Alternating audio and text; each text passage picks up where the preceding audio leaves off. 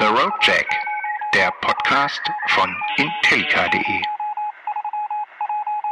Florian Eisenbach ist bei der Deutschen Messe Projektleiter für die Micromobility Expo, die Messe und Konferenz für Lösungen rund um Mikromobilität im urbanen Raum.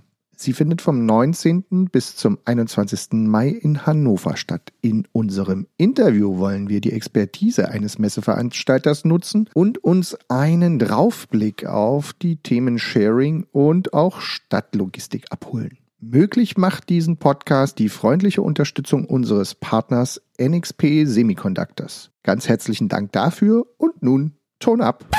Florian, Mikromobilität ist inzwischen, ja, kann man sagen, im Mainstream angekommen. Ist zumindest mein Eindruck.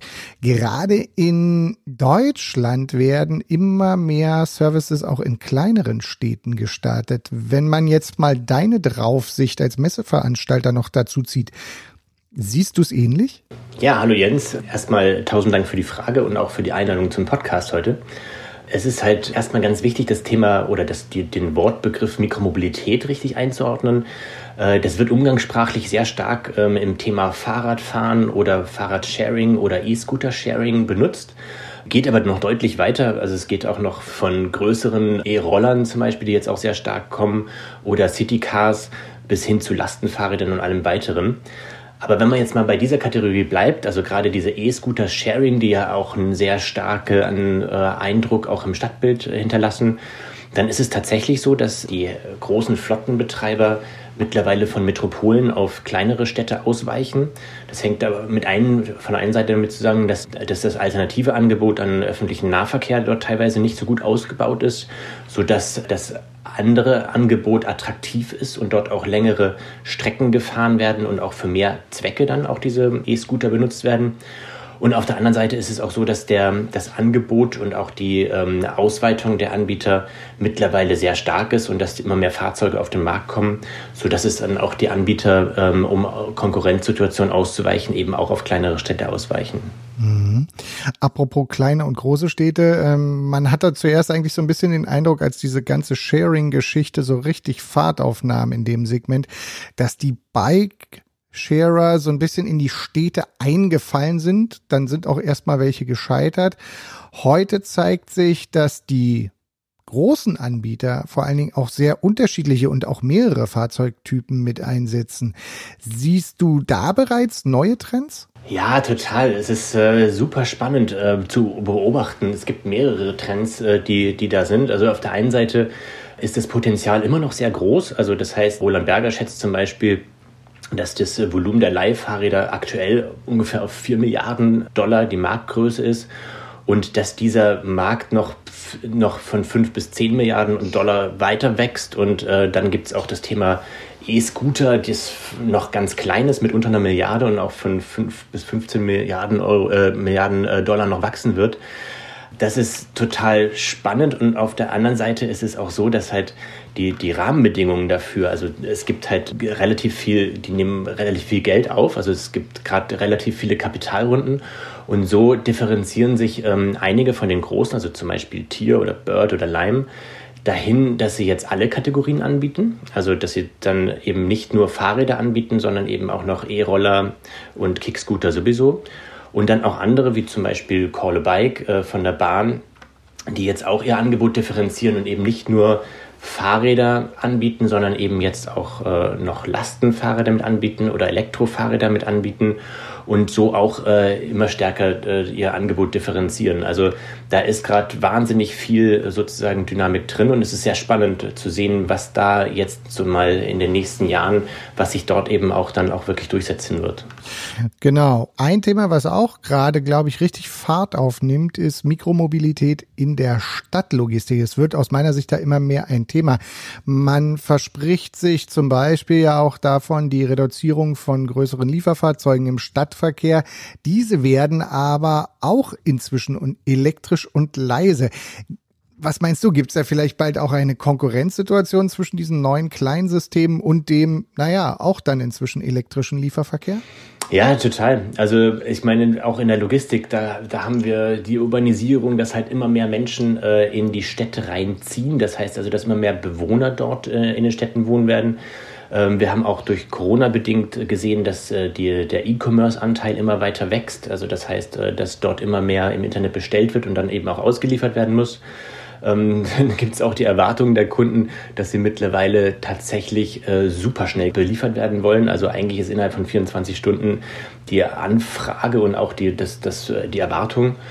Und natürlich gibt auch der Einzelhandel, der zurzeit da ist, eben das fällt nicht einfach kampflos auf, sondern ähm, bietet halt selber auch noch dann eigene Logistiklösungen an, um eben dort die in der Nähe der Kunden zu bleiben und auch die Gunst der Kunden weiter zu behalten. Da ist es auf jeden Fall so, dass wir auch ähnlich wie auch zum Beispiel was für Bikesharing oder auch für, für diese anderen Mobilitätsanbieter gilt, äh, ist, dass wir in der Stadtplanung mehr Aufmerksamkeit bringen müssen, dass dort eben auch die Infrastruktur, zum Beispiel gerade was Radwege angeht, äh, dass wir die verbessern. Und das bedeutet dann halt, dass diese Radlogistik eine echte Chance hat, dass die eben auch ein gutes alternatives Angebot schaffen kann. Es ist wichtig, dass man sich auch nachhaltige Ziele als Unternehmen nimmt, also entweder als Logistiker oder eben auch als Anbieter von, von Waren, dass man eben auch dann seinen Anteil an äh, emissionsfreier Auslieferung eben sich Ziele vornimmt. Und dann ist es auch so, dass natürlich auch durch die Einschränkungen, die eh da sind, also zum Beispiel auch, dass äh, gewisse Quartiere nicht mehr befahren werden dürfen ähm, oder mit, mit den großen äh, Lastwagen oder dass auch gewisse äh, Staus oder, oder Fahrzeiten einfach dazu führen, dass es unwirtschaftlich wird. Das hilft der Radlogistik eben auch im Wettbewerb weiter nach vorne zu kommen. Und ähm, da in diesem ganzen Umfeld ähm, ist es tatsächlich so, dass wir dort ein sehr starkes Konkurrenzumfeld äh, zu erwarten haben und was auch sehr stark auch durch ein neues Miteinander zwischen einer nachhaltigen Verkehrspolitik, zwischen einer Verkehrsplanung und auch einem sozusagen einem Umfeld, was halt eben auch diese Zielsetzung sich gesetzt hat, äh, nachhaltig und ökologisch halt auch zu, äh, auszuliefern, dass wir diese, alle diese Ziele gemeinschaftlich halt auch berücksichtigen und auch als Ziele setzen. Und jetzt kommen wir nochmal zu eurem ja, zu eurer Perspektive als Messeveranstalter schaut man ja überall auf die Märkte, um auch zu gucken, dass die Messe vielleicht ganz spannend wird. Gibt es aus deiner Sicht eigentlich starke Unterschiede zwischen Märkten und Regionen? Also ich denke da, weiß ich, an unterschiedliche Anbieter, äh, sowohl im Bereich der Mikromobilität als auch im Bereich der Fahrzeuge, als auch im Bereich der Software, die vielleicht gebraucht wird. Ja, also die ähm, einzelnen Märkte äh, oder Regionen ähm, jetzt innerhalb von Deutschland, da empfinde ich weniger Unterschiede. Was tatsächlich ähm, relativ eklatant ist, das sind äh, die Unterschiede zwischen den verschiedenen Kategorien. Also man merkt halt, dass die äh, Elektroautos ähm, durch gerade jetzt den Umweltbonus noch sehr stark gefördert werden. Und ähm, wenn man sich das Ziel in, anguckt, äh, dass man eine nachhaltige und sozial gerechte und ökonomisch effiziente Verkehrswende schaffen möchte, dann würde das total Sinn machen, dass man auch Fördermöglichkeiten und Anreize schafft, die den Umstieg vom Auto zum Beispiel auf ein Lastenfahrrad oder auf ein Mikrocar äh, ermöglichen. Und äh, diese Kategorien sind zurzeit noch nicht gefördert und das ist eine sagen wir mal, Ungleichheit, die zurzeit noch nicht nachvollziehbar ist. Okay, dann sind wir quasi schon auf der Zielgeraden, Florian. Mal vielleicht noch so einen direkten Ausblick auf die Micromobility Expo in Hannover. Kannst du schon ein paar Highlights der Messe vielleicht benennen? Und natürlich bleibt die Frage, wie geht ihr mit der ganzen Corona-Situation dann um?